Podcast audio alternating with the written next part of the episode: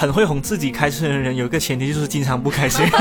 凡是从一些养生一点的角度去想的话，好像没那么糟糕哈。你如果真的想给你工作充电，你周末就应该好好努力工作。不开心、情绪低落的时候，我觉得我必须要走出我的家。Take me to a different place where love is not illusion based, fear is just a word they can't define. 大家好，欢迎来到不把天聊死，我是阿车，我是 Kitty，我是仙草。最近广州的天气不是很好嘛，一直下雨，又赖天气是吧？对，因为一不一不开心就赖天气。只要我们情绪开始 emo 呢，我们就可以用季节性 emo 几个词。今天邀请两位来呢，是因为我有在办公室里面比较容易。不开心，并且容易察觉到自己不开心，并且会给自己进行一些情绪自救行为的人，哇，很复杂。就是首先是，就是很会哄自己开心啦。很会哄自己开心的人，有一个前提就是经常不开心。天哪，这太悲伤了。我我不想要，我不想要这个标签。我宁愿天天开心。因为最近网上也有很多负面新闻嘛，感觉每个人情绪都不是很好，所以想要聊一期怎么样可以让自己的情绪。尽量健康一点的话题，情绪保健课是吧？今天是情绪保健课。如果健康是十分的话，先给你们最近的情绪打分吧。我觉得我最近的情绪健康程度是零分。零分？为什么？就是没有到完蛋了。但也没有任何一点好的可能性。零分还不完蛋？零分不是最低了吗？零分已经很好了，零分就不至于死掉啊。我们是不，我们不是零到十分。对啊，我们我们是零到十。我以为有负分，不好意思。没有负分，没有。就 没有负分。这种人呢，就是以为会有就更差的结果。负分的人应该上不了节目的。那那我还是零分，那可能就是比较糟糕的情况。比较糟糕，是你有史以来最糟糕吗？那也不是。我我我很好奇啊，就是因为呃，在听这个播客的听众可能不知道，K 现在穿着什么样的衣服。今天我见他第一面，我就吐槽他，他他上衣是破了两个洞。然后下下身的牛仔裤也破了两个大洞，是可以扛一台机器塞进去的那种、那种、那种大的程度。破洞。我我朋友形容我的破洞裤说：“你那个裤子看起来让人好想往里面丢垃圾啊。”你呢？你呢？我还在沉浸在关心 Kitty 的情绪健康。哦，谢谢你。因为我今天录这期节目是三月二十九号嘛，今天如果是上周的现在这个时候呢，我应该是零分。最近发生的一些。呃，包括空难也好，包括网上的一些争吵也好。上周其实，在星期一、星期二这个时间，我是非常的情绪低落的。我低落到什么程度呢？就正如你们所见的，我平常会很喜欢在公司楼下的那个咖啡店外面那里坐着写东西，或者是采访，或者想一些问题嘛。然后那天我是一个人坐在那个沙发上，我什什么东西都不想喝。什么东西都不想写，我就坐在那里发呆。我把手机所有的可以看到外界资讯的软件都屏蔽掉了，没有看。然后我也没有在听歌，就是在想，想说这个世界为什么会这么糟糕呢？就是在一件那么糟糕的事情发生之后，有。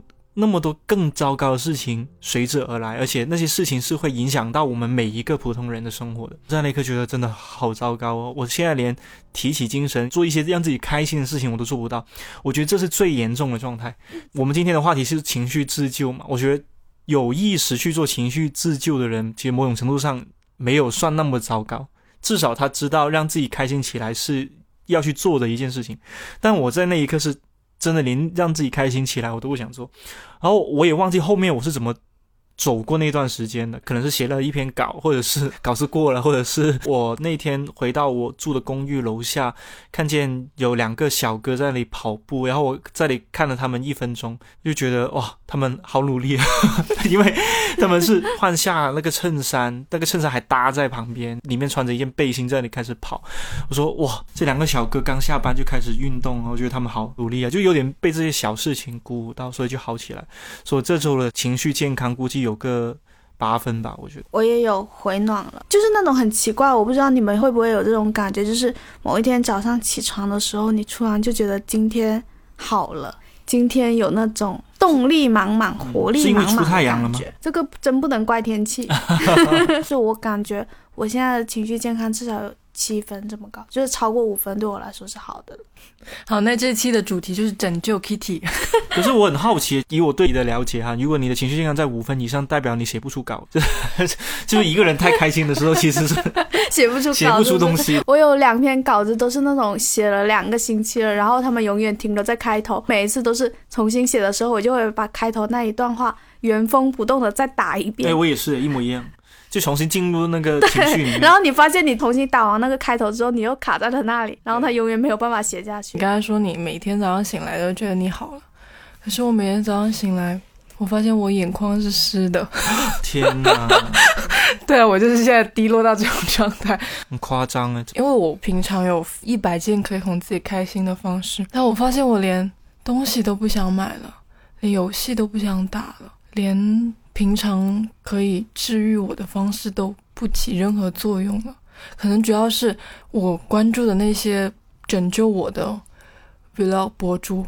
也不知道去哪了，他们都不更新了，我就完蛋了。被隔离了吧？可能 真的，他们几个月消失蒸发在人，拍不了东西了。我今天才刚看到一条微博说，不是有很多博主嘛？像上海现在博主他们在小某书上更新的所有东西都是他们的存货，就 就是他们一个月拍了几个月的量，然后逐点逐点发出来。其实大家都很糟糕，最近大家过着一段比较糟糕的时光。我昨天在那个人物发的一篇，不太记得准确的标题，对，我们会这么累。一个心理学教授分享的一篇文章吗？那篇文章其实很多很棒的理论，但是我最喜欢的是下面的一条评论。那个那个评论说，广东人就会告诉你，你现在不开心，只是因为你湿气重，去喝凉茶吧。我觉得他说的非常有道理。是是是，确实是湿气重。我从中医的角度上，因为刚刚 Kitty 讲这件事情，挑起了我一些倾诉欲啊。就从中医的角度上来讲呢，为什么人会经常叹气？其实叹气。不是因为我们遇到不开心的事情或者是不顺心的事情，而是因为我们肝郁，就是肝堵住了。简单来说，所以为什么喝广东凉茶，尤其是那种去肝，然后那种养肝茶，为什么广东人喝完这个东西之后都觉得叹气会变少？其实是从把你那个堵住的肝排走一点点的。这种所谓的，那等会我们去喝一杯吧。对，我觉得录完播客之后，每个人都是喝凉茶。湿气重为什么会觉得越来越累？其实也是一样的。所以为什么我你会看到很多大哥去拔火罐，就是因为他们湿气很重，他们也很累，对吧？特别是司机，我觉得那种久坐的人群是最容易。有湿气很重这种情况的，所以他们为什么要去拔火罐也是有道理。那待会录完播客顺便去拔个火罐。我觉得凡是从一些养生一点的角度去想的话，好像没那么糟糕哈。就是这一切可以解决。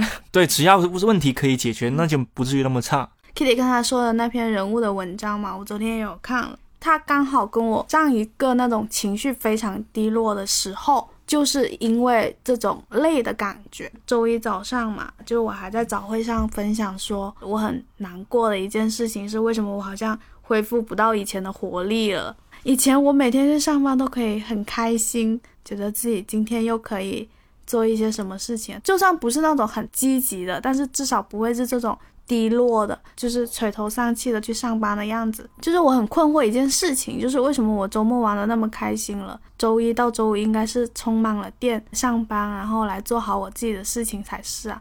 但是很奇怪，就是到了周日晚上，你周末玩的很开心的所有情绪好像就清零了一样，你第二天还是觉得很累、很疲惫。然后我朋友不是给我抛了一个问题嘛，他就说。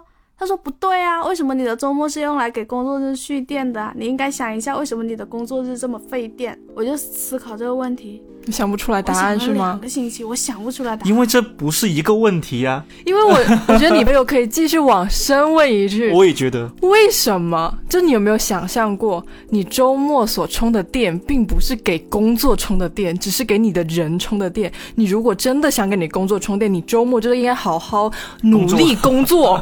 三金。真的想下一，我很同意。下一周工作我要做一件事，那我就做一件事。我要先做什么准备？一二三四五。那做完这个。准备，那你。下一周肯定是信心满满，因为你都有心理准备，说你要做好什么工作。可是你不是，你周末是去玩呢。你去玩的事情里面没有任何一件事情跟工作有关系，你只是把自己变成啊，我今天是开心的。刚刚其实仙草你讲的第一个点的时候，其实我有一点点想要说的，就是你说为什么我以前上班总是元气满满、充满活力，然后现在反而会越来越累什么之类的。我想到一句话，可能就是人在没有做成一些事情。之前其实永远是充满活力的，我觉得是这样的，就是因为你还没有把它做出来，你脑海里面还是会有个目标或者是有个目的地，你想要去达到，而这个东西是原始的动力嘛。但是为什么你现在反而会觉得越来越累？以我对你的了解，或者说一个小小的猜想，就是你已经做出了一些事情。那比如说播客这个东西已经存在在你生活里面，你下周可能就是继续做播客，或者说继续去做这样一件事情，反而反而会有一种让你。呃，没有了之前那种啊，我下周会期待有什么事情发生的那种感觉。我怀疑这种期待，可能就是你所谓的那种充电的一部分，就是那种期待。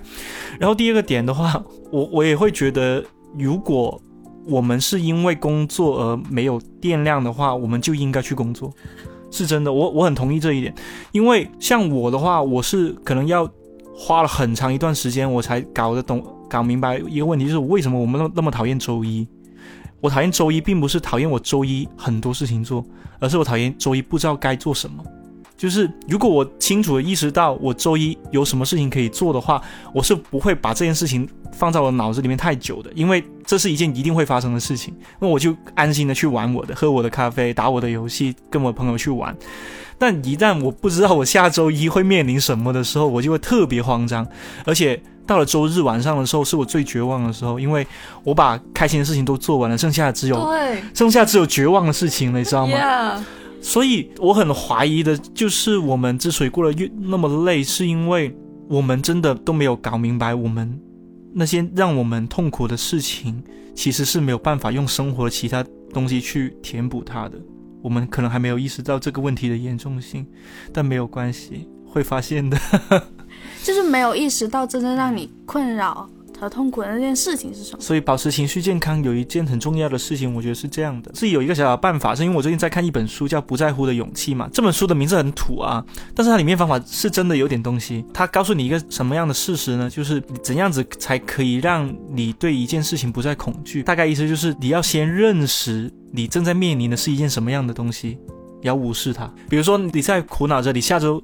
啊，工作上的问题很多很多的烦恼。如果是按照那本书里面的说法，就是你要意识到你正在面临的是工作的问题，那怎么无视它？就是你在心里面知道你要做什么之后，把它抛开，然后去做那些让你开心的事情。我最近也因为情绪的问题，就看了一堆可能治愈自己的书，就比如什么什么都想做，什么都不用做，这是一本书的书名哈。因为还有什么？也许你该找个人聊聊。也许你该找个人聊聊。书名听起来都 都很 emo。还有什么给内心的小孩找个家？然后还有什么一几几本书里面，我可以找到一百种为什么我会情绪不健康？因为情绪不健康里面可能就包括呃疲惫啊、重复啊、倦怠啊、低落啊，就有 n 个形容词嘛。但是我觉得我在里面。学到的一件最重要的事情是，这些事情是正常发生的，就是因为我们每当我们想到一件事情，就比如说人物的那个记者在提问那个呃心理学教授崔庆龙的时候，他问了一个问题，类似是我们情绪倦怠，我们这么累，这件事是可以消灭的吗？可以消失的吗？为什么我们会这么想呢？就是因为当我们发生一件不好的事情的时候，我们会想痛苦什么时候会结束，不好的事情什么时候会消失。但是讲到就是二十几岁的时候，我们可能就会发现不好的事情，这些不好的情绪，就是会甚至我不想把他们称之为不好的情绪，因为我觉得这些情绪都非常正常。呃，疲惫也好，倦怠也好，低落也好，这这些情绪。是自然存在在我们人体的生理状况里面的。我们最重要的事情是要学会自我调节。只要我们不会丧失这种自我调节能力，这些倦怠、不健康还暂时在可控的范围。所以就是，你只要想问出我为什么不健康，或者是我要做什么事情才能够防止自己情绪不健康，我觉得这个时候的我们。就已经很健康了。我刚听完 Kitty 讲的时候，我我想到了一句，其实是我最近的一个小小的感受吧。我会觉得，我们这一群人，这群年轻人之所以经常提到情绪健康这个问题，为什么会会觉得我们情绪不健康？今天心情不好，情绪很低落，很 emo，经常强调这些东西，有一个小小的。表现在于说，我们越来越强调所谓的情绪价值。我最近真的很讨厌这个词，呃，也不能说讨厌吧。这个词其实刚发明的时候还挺好的。情绪价值这个词听起来还是一个蛮有 sense 的一个词。它是商品经济学上的一个名词，对的，发被发明出来。它它是不是商品我不管了，反正反正就是当时这个词刚提出来的时候，大家都觉得哦，情绪价值很重要，就是一个可以为你提供情绪价值的伴侣。朋友、家人，甚至是一本书，都他都要给你提供情绪价值，他才能会称得上是一个有用的东西。但是我后面为什么越来越讨厌这个词？是因为我发现，当大家越来越强调所有人为自己提供的这个情绪价值的时候，大家又变得不健康了。但我有时候会怀疑哈，我们每个人其实是很懂怎么哄自己的，只是有时候我们。暂时不想做那件事情而已，就像 Kitty 刚刚说的，买一件东西可以哄自己，然后吃好吃的可以哄自己。我们都知道，只是我们那个时候就是暂时不想做，对，或者说我们没有能力做那件事情而已。可是，并不代表不做就不会对，会怎么样？对啊，不做也不会继续不健康下去，因为我觉得健康是一个相对的状态。你现这段时间暂时不健康，可能在你下一个阶段看来，其实就是健康的。状态、情绪价值这个东西本身，像刚刚 Kitty 说所说，它是一个商品，社会衍生出来一个名词。你就是简单来说，就是你如果情绪价值是可以买回来的话，你就把它当成是一个货品了。那这个东西如果是一个货品的时候，其实简单来说，你也把你的身边的所有人变成商品了。其实我觉得这是一件一个非常不好的，这是一个很危险的行为。久而久之，你会越来越。我怀疑人会活得越来越自私，就是你会远离那些没有办法给你提供情绪价值的人，是一件好事，百分之一百的好事吗？我我觉得不是，呃，因为本身人与人之间的关系就是非常的丰富跟复杂的嘛，这才是好玩的地方。但我感觉情绪价值其实只是把一个这个人他可以给你陪伴的感觉，或者让你开心的感觉，让你放松的感觉。用一个看起来很专业的名词进行概括的感觉，但是我们会被这种概括潜移默化的形成影响，有一点。就其实情绪价值到底什么？说人话就是正能量。他不安慰我，他不不他不陪我，不哄我，撒撒娇，就是这些柔软的情绪变成了情绪价值。你会感受一下这两者之间的差别，就很不人化。特别是如果现在在点开 B 站，如果有个 UP 主跟我说。要远离那些无法为你提供情绪价值的人的时候，我会听，因为我因为我会潜意识被这种人是天然被概念吸引的，你知道吗？所以所以有很多 我们平常我们可以去看电影，其实也会经常被一些概念吸引啊，就很奇怪。有时候这种这种东西概念化就会变得非常的扭曲。那我我那我们说人话一点的，最近你们开心的时候有什么事情是安慰到你们？我上周不开心了一周，然后我在我的备忘录里面记了每一天。我做了什么事？这这这是我第一天 第一次翻开这玩意儿。我写了第一天睁眼到六点睡了三个小时，第二天在朋友家看 F 一打游戏，一直赢打到了三点，在沙发上睡着了。第三天在朋友家下象棋，睡在了他的沙发床上看星星灯发呆。第四天认真上班了，雨约好好给我画了画陪我吃饭。第五天。跟朋友聊了一会，他骂我傻，感觉好了起来。第六天，朋友给我买了红色的玫瑰花，他说庆祝我失恋，庆祝我考驾照。好好啊，好多事情哎，好多事情啊！就是你听出来吗？我是靠朋友活着的。我感觉你这这六天已经活了我过去三年 什么都 加起来 所有丰富。活的有多不好？没有，因为我觉得 Kitty 很丰富多彩啊，她的生活听起来就很羡慕啊。嗯，就是不开心、情绪低落的时候，我觉得。我必须要走出我的家，就是我坐在床上那一刻，我就想象着我要下楼，因为我家 loft，然后走出我家。我家 loft，要强调我家 loft。不是，我很担心大家不明白下楼，因为我家很大，其实没有。我要做打开。门、打开窗帘那个动作，然后就狠狠的坐在我朋友家的沙发上，说：“快哄我！” 就我一定要做这个动作。天哪，还好我不是你这样的朋友，怎样？我不会理你的。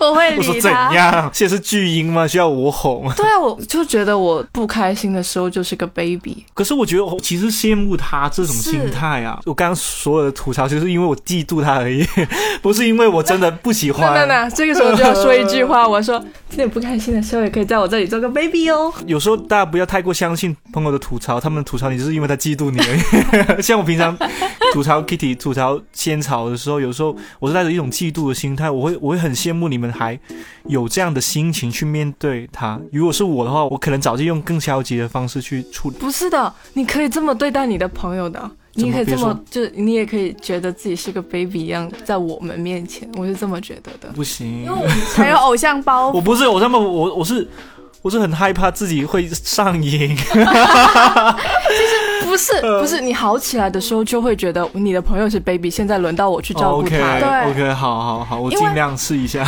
Kitty 他有一天是在我家睡的嘛？我觉得我的情绪健康的有一部分是来源于。让我感觉到那种我需要去照顾我的朋友的那种使命感。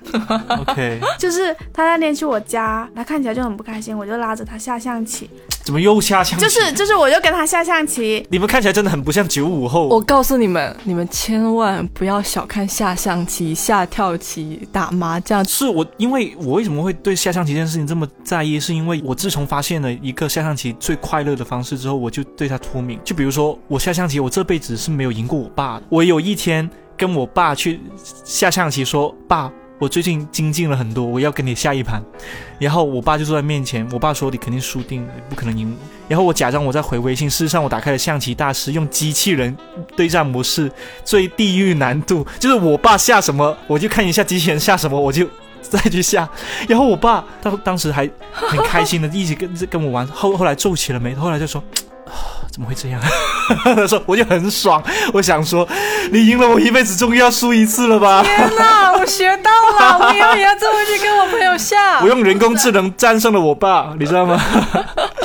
在那一刻，我已经获得了我下象棋所有的快乐。在在那之后，下象棋这件事情再也不会不能为我带来任何快乐了，因为我找到了最容易赢别人的方式。要没收你手机。不准你们在这蔑视象棋规矩。就是他那天晚上在我家嘛，然后因为我进去房间的时候，就在我沙发上坐着的时候，发现了一只蚊子。然后我当时就是，如果是我自己在家的话，我就不管它了。我就脑子里想到说，不行啊，Kitty 今天睡我家，它这么娇弱，它一定会被那个蚊子咬的一整晚都睡不着的，不行。然后当时已经是十二点了。然后我就决定下楼去买那个蚊香液，然后买完，Kitty 他还打电话问我说过敏什么的要买那个药嘛，就是我就发现做这种很事情有某种自我感动的成分，但是让我觉得很。见就是会让我的情绪感到积极，就是很开心。问你一个问题：假如你很有使命感，很积极的去哄一个朋友，结果你发现他还是那个死样子，那你会怎么办？有一点生气，但是 为什么会生气？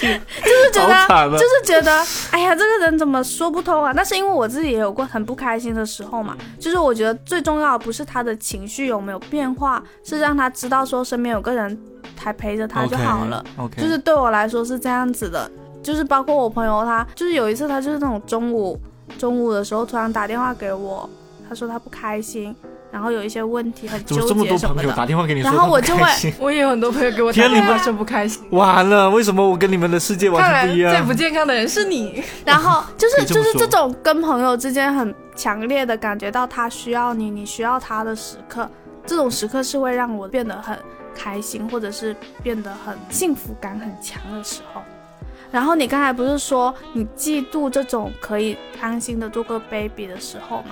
因为我也是那种，我其实是那种不太会主动的去跟朋友求安慰的人，因为我会有那种我就是怕麻烦到对方，或者对方需要做一个什么样的反应来接受我现在的这种心情的。就是我最近在做心理咨询，也有跟心理咨询师聊到这个嘛。就是这些事情是跟你小时候可能你在你爸妈面前展露了一些情绪，然后你发现他们不关心你的时候，然后你就会相应的把那种你伤心的生气的、不开心的情绪都藏起来。我那一天做完心理咨询出来之后，我觉得整个人都不是很开心，然后就是那种你想哭，但是你一直哭不出来的状态。一般这个时候呢，我就会自己去消化这种情绪。然后我那天就自己去便利店里面买了个雪糕吃，我就想说我自己哄自己开心一下，让自己消解一下。为什么你不打电话骂你爸妈？就是说为什么小时候不管我，搞得我现在 很想骂，但是你还是就是你不会这样骂。但是我那时候决定做出一件，就是我觉得我。买一个雪糕给自己吃，让自己开心一点。这个行为跟我以前安慰自己的任何行为都没有什么不一样。我可能还是在关心我的人面前藏起我的情绪的。然后我就打开了男朋友的微信，我就跟他说：“我做完心理咨询了，你给我五块钱，我要去买雪糕吃。”就是对我来说，我跟他要五块钱去买雪糕这件事情，其实已经是我能够提供情绪价值。闭嘴吧！就是已经是我，我觉得已经是我在努力的改变我性格里面某一部分的一个行为了。然后他也很开心，他觉得啊，我可以帮到你，我就请你吃雪糕。我就觉得，就是你不开心的时候，其实可以尝试着去向你的朋友或者你的另一半或者是你的家人寻求那种安慰的。我觉得是可以放心去做这件事情的，因为他们可能像我一样就已经坐在那里等候多时。所以我觉得有一种情况其实很幸福的，就是在你犹豫着要不要向朋友求助的时候，他们先帮你了。其实刚刚仙草讲的那一大段我都很有共鸣，我会觉得我也我也是那种不开心不会告诉别人，不会向朋友求助，通常都是自己消化完，可能是习惯吧。我觉得是一种习惯，总觉得说出来也没什么用。到最后还是要自己去面对，那为什么还不把问题抛回给自己呢？我我可能是因为以这种方式来面对我的烦恼跟不开心太久了，久而久之变成了一种习惯，习惯到几乎很少会跟朋友说我很不开心，我想你怎么样，不会说这样的话，说说不出来这种话是吧？我说不出来，我我说不出来。一方面是我很担心给别人增加负担，第二个。点是我不相信他做什么会哄好我。你先让他们请你吃东西，先从这一步开始。有可能吧？我觉得还挺难，对我来说，我可以试一下。你要相信你的朋友。对我，我为什么突然说出这句话？这里看起来最健康的是 Kitty，这是这样是 Kitty 啊。然后我现在感觉自己是零分，那你们发现什么问题吗？就是所以看起来我我自己觉察零分，但我看起来很开心。我可能是遇到了很好的朋友吧。这肯定是啊，这绝绝对是一个很重要的条件。就是你的朋友，我们不好吗？好，就是我是我不求助吗。不是，是我有一个试探的过程。就因为我当然也是一个很担心我会给别人带去麻烦的人。然后呢，你就可以慢慢一点试，你就先先试着我在微信上问他我不开心，你看看他有什么反应。这句话是最难的。人类 人类就是得寸进尺的生物。不是，你看他没什么，好像没什么拒绝哦，那我要过分一点的要求提出来。然后你就会发现啊，他超在乎你，然后他做出了让你觉得。天哪，我不开心，他他他是这种反应，那我就好了，我可以去到他家去了。完了，就是我，我很真的确实很嫉妒你们这种心态。我真的在录这个播客，让我发现自己一个性格里面有个致命的缺点，我潜意识里面是没有这个画面的，就他没有这个经验。我怀疑是有这个经验，但是我没有这个画面，不是这画面没有留下来。不是我我我怀疑你是你做出来了，但你没有把它定义起，因为。阿秋他平时也会给我发什么 emo 的表情包，就可以趴在地上那种鬼表情。他不会直接说，他不会直接说，然后你要你要回答怎么啦，然后他不说了，他就不回你了，他就不回你了，他会他会发微信说仙草，对，他会说好难，他他会说 Kitty，或者是他他会叫我别的名字小肖什么的，然后就不说话了。天呐，我我亲爱的听众朋友们，亲爱的朋友们，千万不要做这种人，好吗？你千万千万不要做像阿车这样的人，你要说出来。可是我，你朋友做出回应的时候，你你要相信他们，继续说下去。可是我觉得我发了这样一条微信给你们，已经是一个对于我来说，已经是很重要的一步了。我身边能够让我发出这样消息的人不超过五个。但是我我是那种我对啊，我就是那种呃，我我我说完之后，我觉得我已经尽力了，我不能再提过分的要求的 的那种人。好了，好了，那那作为我呢，我就有一个办法，他要发一句话哈，你回十句话，甚至给他打电话，立马打电话，我就会说怎么了，宝？你说你现在说你发生了什么事？我就是如果他他还不回我呢，就是如果更过分，我就立刻给他打电话。啊，对，逼他说出来。我是那种，我是那种人呢，我是那种，我向朋友说我不开心，或者说像刚刚说的发一个 an emo 的表情包，如果他想打给我的话，我把他的电话 block 掉，就是 阻止该联系人的来电，让他找不到我。但你要相信我，就算你挂掉我的电话，我也不会不开心。我会马上飞奔到你面前。我是这种朋友。那你那那你切断了朋友这条路的话，那你不开心的时候都是怎么度过的？忘了，我真的忘了，我真的，其实我都。我几乎不会记住是怎么让自己开心起来，因为编辑部经常会聊一些问题嘛。那你是怎么让自己开心起来？你是怎么让自己的情绪不再那么低落？当每当你们讨论这些话题的时候，我都插不上嘴，是因为我是真的没话好说。因为你是度过了，呃，你不是开心起来，你是过去了。对，我是过去了，我是过去了。但是会再回来，肯定会再回来。谁都会再，谁都会再回来。就是人生不可能一帆风顺的。我觉得是这样的，因为每个人。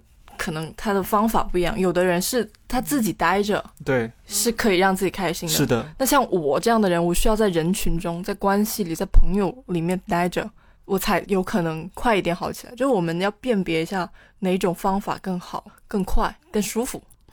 可是你，可是你从来都没有尝试过朋友这条路的方法。但因为他有女朋友呀，哎，你会跟女朋友说吗？会跟女朋友说，有时候会跟女朋友待着就就没事了，有时候也也不行。其实女朋友在我心目中跟最好的朋友在情绪这处理这方面其实是没有什么所谓的优先级。有些人优先级是这样的嘛，我不开心的我要先去找我的另一半，然后不另一半不行我就再再去找我的朋友。通常人是有这样的优先级梯度，对优先级。但我其实是没有的，我我是觉得。我不开心的时候找谁都差不多，就是 都不行，找谁都好像不怎么行吧。那什么事情会让你感觉到一种安慰和？完了完了，我已经感受到这个博客的走向逐渐变成了治愈阿车，不行，是治愈我的。你看起来是最健康的，好不好？很好笑，就是我不开心的时候呢，我跟你在这一点上有点像。如果我不开心的时候，我能哄别人开心，我就开心。OK，你要给出去东西哦，对，我要给出去。对对对对，我也是。感觉被需要可能是一个比较 old school 的形容吧，但是我就是感觉我要做点什么，能得到正反馈。哦，我懂了，就所谓的正反馈，就是我做一件事情，然后我得到了正反馈的时候，我就觉得好起来了。可是这个时候我要说一句很让人下头的话啊，可是你那些不开心的，你都没有处理它呀。这是心理咨询师说的话。对，你就你。就会把它闲置了，你把你的不开心都闲置了。心理咨询师最讨厌的三大语录：第一，这都是你的原生家庭给你带来的问题；第二，你那些不好的情绪你该如何安放；第三，真的好心疼你哦。去年去年这个时候我们都在进行，你们两个都在进行心理咨询。一年过去，你们觉得？因为我上周结束的时候，我就跟问了咨询师一个问题嘛，我就说最后一节的时候。会有一个类似于下定论之类的东西嘛？因为我很好奇，是不是我进行完了这一整个阶段的心理咨询，那我下一次遇到情绪低落或者我的焦虑的时候，我是能够有一个比较好的方法去面对它的。然后咨询师当时也没有说什么，就是他就说，如果你需要的话，我可以给你一个类似于定论之类的。咨询师说这是另外的价钱，所以我就想问，就是你们两位去过心理咨询，你们觉得当时的那一整段，因为你们也去了八次下来，你们觉得有帮到现在你们更好的面对自己的心理和情绪吗？我留下最好的回忆就是我确实很喜欢我的心理咨询师。这种喜欢跟普通朋友的喜欢不一样，是我真的喜欢他这个人的人格。平常我们在朋友圈会聊天的，你跟你心理师在朋友圈会聊天，我们都没有加微信，不会啊，我都没有微信。主动加我微信的，对啊，他他他，我只有他的工作微信。我有的是他的生活微信，因为他会发他平常跟孩子去看花之类的。如果说呃心理咨询师对我的影响，我讲最近一件事情吧。最近不是在看二五二一吗？那部韩剧，我发了一个朋友圈，简单来说就是男祝贺发誓说再喝酒我就是狗，然后下一幕可能过了不到两分钟，他就跟他的前辈一起喝酒了。我就把这个东西发到朋友圈之后，我心理咨询师就在下面留言说你爱喝酒啊？我说对呀，然后他就说下次可以一起喝。我最开心的是那。一个当时因为他收了钱，所以他无条件接受我说负能量的的人，在咨询结束之后，依然给我的生活带来很多正反馈跟这种能量，这种东西让我很开心。我回想起我跟他聊聊呃心理咨询的时候，我有把自己很多阴暗面讲出来嘛。我当时有怀疑过他是故意跟我共情，所以他说我也是。其实我也有很多这种阴暗面，我也我也跟你一样想法一样。我当时是脑海里面是百分之九十是不信任他的，对，我不信任他，因为我觉得他说的都是一些套话，或者说我会潜意识觉得他收了我的钱，他对我表示共情就是他的工作一部分。我怀疑我们之间的关系建立在服务上的，但是让我惊讶的是。我印象很深刻，在心理咨询的最后一天，他跟我说的那段话，他说我是他见过呃心理最健康的人，心理最阳光的人。他说他说阳光，我心想好像狼人杀，就是对，就心理最阳光的人。他 他不理解我我为什么要去做心理咨询，但是他看得出来我是一个能量已经用完。我当时第一次去心理咨询的时候，我的能量池很明显是已经。空了，就像一块没有电的电池一样去见他，但他很开心的是，心理咨询结束之后，我看起来像是一块充满开始正在充电的一个一块电池。他对我说的最重要的一句话，他就说：“你不要要求自己做一个道德上完美的人，因为一旦要求自己成为一个道德完美的人，很容易在道德制高点上去评价别人。因为我做到了，你为什么做不到？而这样的人是活得最累的。”他说。他说：“一旦你这样子去要求自己的时候，你以后的这个面具就摘不下来了。”然后这句话对于我来说是一年过去了，我觉得依然很受益。就是我不再从道德感上去责备自己，不再去要求自己，去苛责自己，其实就已经帮了我很多。我就已经少了生活中可能百分之五十的烦恼。我最近就是翻回去，因为我每一次呃做完心理咨询之后，都会有一个自己写下。就是多多少少的一些记录嘛，可能一些感受或者是一些关于了解自己的一些东西，就那个记录还蛮长的。我仔仔细细翻回去的时候，发现了一件恐怖的事情，那就是一年过去了，我还在重复的做这些，重复的做这些，就是我曾经遭受过或者经历过伤害的一些事情。但是我再次看到那些记录的时候，我有一种。我已经了解了自己的感受。你刚刚问的问题是我们接受心理咨询有没有可能帮助我们在面对情绪低落的时候有效的帮助到自己？其实是我自己的答案是没有可能的，因为我们做心理咨询最大的效用不是解决问题，而是了解你，了解我自己是一个什么样子的人，我在什么样的事情的时候会做出什么样的反应，为什么我是这个反应？呃。我的感受是什么？就是诸如此类的一些问题。我当然觉得它很有用的点在于，现在的我，从就这样说起来可能很玄学。就是当我不开心的时候，我会脑海里想象有另外一个 Kitty 站在我面前，然后他会像我的朋友、我的好朋友，或者是我喜欢的人，很温柔的问我：“你怎么啦？你怎么会这样啊？产生这样的原因是什么呀？”就是他会提问这些问题，就是我可以旁观自己的所作所为。这种旁观、这种提问本身已经很有很大的帮助了。当一件不开心的事情发生的时候，去了解自己为什么不开心，而不是只是陷入那种情绪里面，是好的多一些的。我刚刚脑海里面想到一个画面，是我们之前不是聊到一个说你的脑海里面在模拟谁的声音批评你嘛？那我觉得我们应该在脑海里面种一个安慰你，就是温柔的声音，然后它会在你低落的时候，就你的脑海里会开始模拟一个声音去安慰你。我是潜移默化完成这件事，我真的很爱我的朋友，我一定要说出他的名字，我真的很爱林聪明，他真的是潜移默化的帮我在我的脑海里植入一个他的声音，就是每当我不开心的时候，或者是。沮丧的时候，他就他那个声音就出来了。我的宝贝怎么了呀？谁又欺负你啦？好好哦。而且他有自己的语言体系，主要是他他一定要有自己的语言。这是一条有有声音的安慰是吧？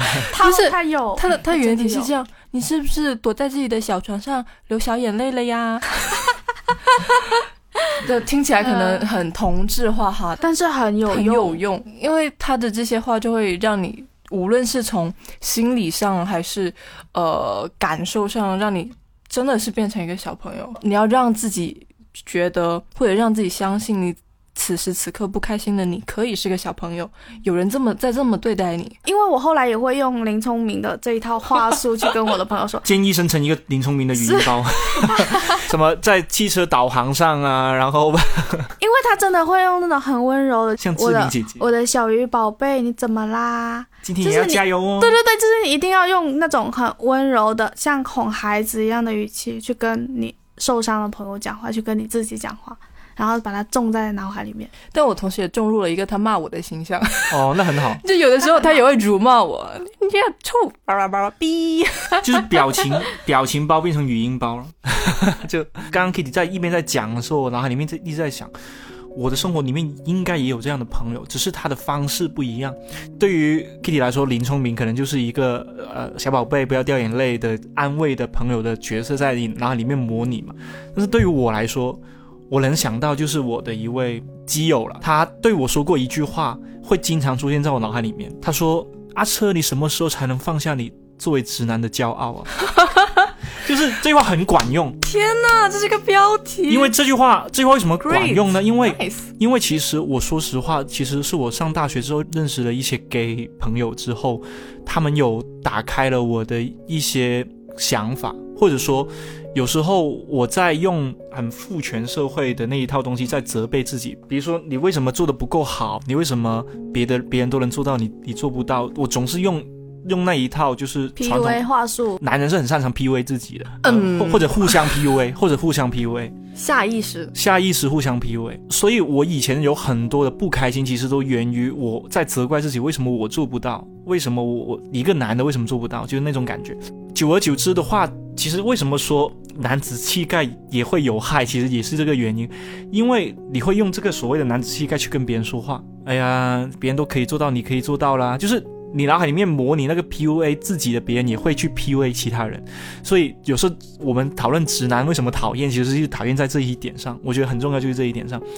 那我刚刚说到那位朋友，他这句话其实他是有一点责备的语气来对我说的，但是我说完之后，我个人都放松了很多。因为我在心想，是啊，你为什么要端着呢？你到底有什么好骄傲的？你这件事情有什么好值得拿来讲？或者说你有什么好不开心的？别人做不到的事情，你做不到，不是也很正常吗？每当我生活里面遇到了很多不开心的事情的时候，我都会脑海里面就会冒出这样一句话：你又在端着，你又在骄傲什么？你什么时候可以放下直男的骄傲？对你放过自己的时候，你放过自己，不就开心起来了吗？那也不是，但对于我来说是有用的。对于他来说是，对于我来说也是。对于我来说是有用的，因为。我觉得我不开心，其实不是因为我遇到不好的事情，而是我跟自己过不去。很多时候，所以他这句话其实是一个很好的提醒啊，对于我来说，就是无论是你也好，我也好，就是对自己都宽容一点吧，朋友们，宽容一点吧。我现在很宽容，除了身材管理之外，给大家推荐一些确实是不开心的时候，或者感觉到自己真的很低落的时候，可以去。做的事情吧，最重要的事情就是跟朋友待着。如果你实在觉得自己需要被拯救的时候，其实我觉得 Kitty 有一个方法真的是可以学一学的，就是真的就是大包小包背上换洗衣服，去你的朋友家敲他的门，今晚我在你家睡。还是我嫉妒的一点，因为我没有这样的朋友。因为你周末从来不找我们玩，也是。你知道吗？我朋友的在广州的新家。有一张属于我的床，就是那个楼盘还没有建成。他说四房一厅，有一个房间是你的。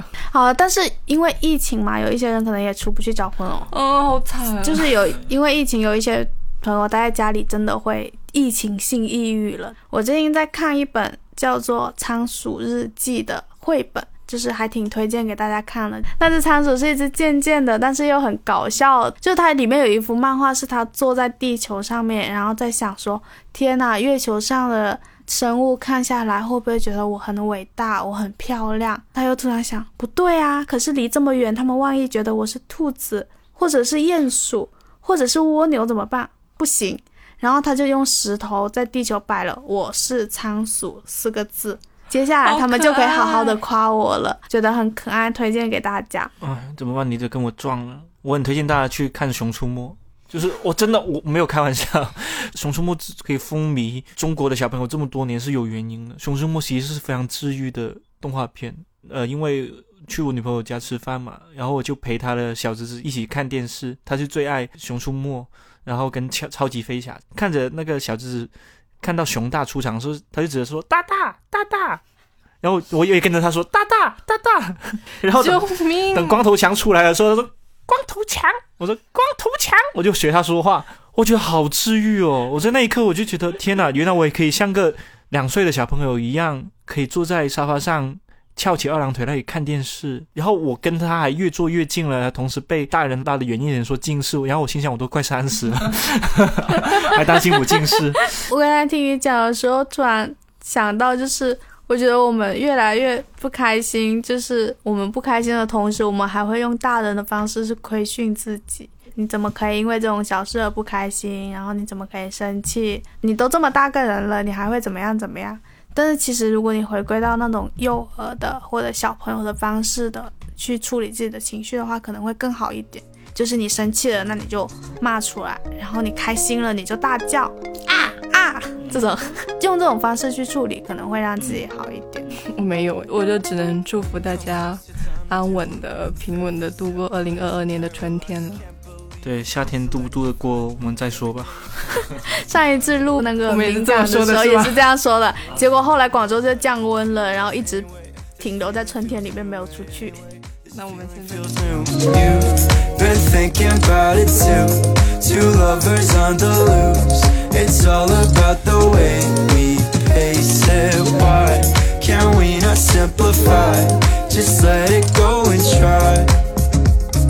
Should we make the move? Hmm? Should we make, should we make the move? Yeah.